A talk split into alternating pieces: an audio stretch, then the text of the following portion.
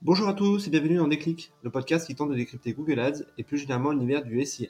Je suis Jérémy Akos, consultant SIA depuis plusieurs années et j'aurai le plaisir d'aborder plusieurs fois par mois une problématique search.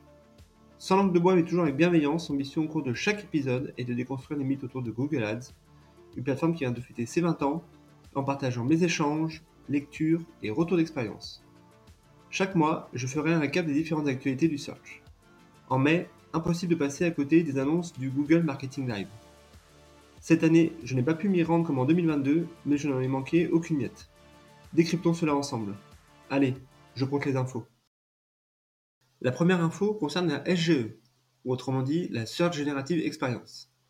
Annoncé début mai lors du point Google I.O., c'est tout simplement l'intégration de l'IA conversationnelle dans le moteur de recherche. Autrement dit, sous peu, les internautes verront s'afficher un module avec des résultats enrichis générés via une IA générative et un chat intégré de manière à continuer l'expérience. Bonne nouvelle côté SIA, des annonces sponsorisées sont également intégrées. Une petite révolution donc pour le moteur de recherche qui devrait être rapidement déployé pour toutes les requêtes informationnelles ou shopping.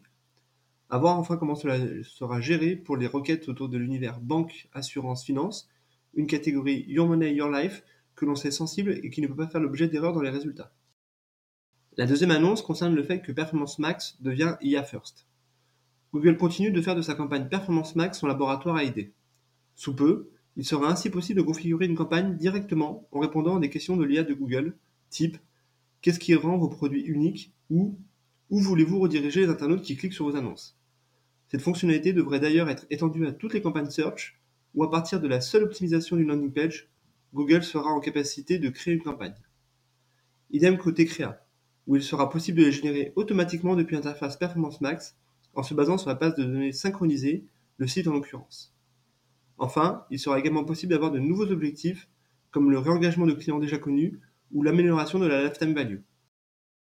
La troisième annonce concerne le lancement de deux nouveaux types de campagnes. La première est une campagne visant à augmenter le nombre de vues des vidéos. D'après Google, cela devrait permettre aux annonceurs d'aller chercher plus 40% de vidéos vues versus une campagne avec InStream désactivable. Les emplacements pour cette nouvelle campagne sont YouTube Short, InStream, InFeed, Gmail et Discover. La deuxième campagne sera orientée lead gen avec la possibilité de créer des segments lookalike. La quatrième annonce concerne le lancement de Google Product Studio.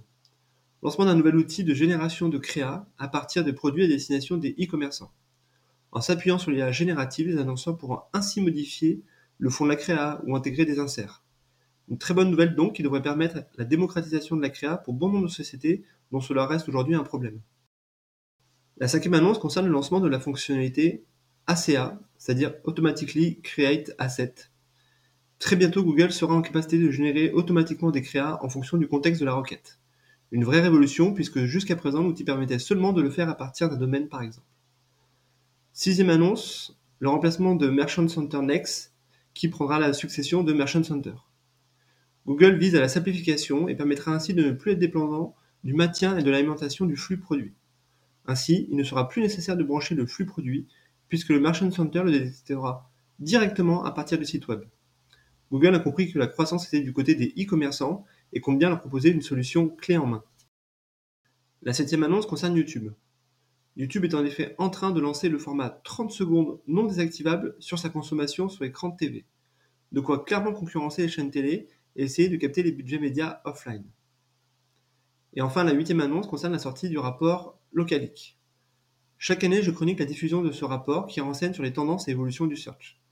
Cette année, on constate une baisse moyenne sur l'ensemble des secteurs d'activité du taux de conversion de 1 point en général, et côté CPC, le rapport constate une dégradation de 5%, ce qui reste moins important que l'inflation et traduit finalement la baisse des budgets par rapport à la crise.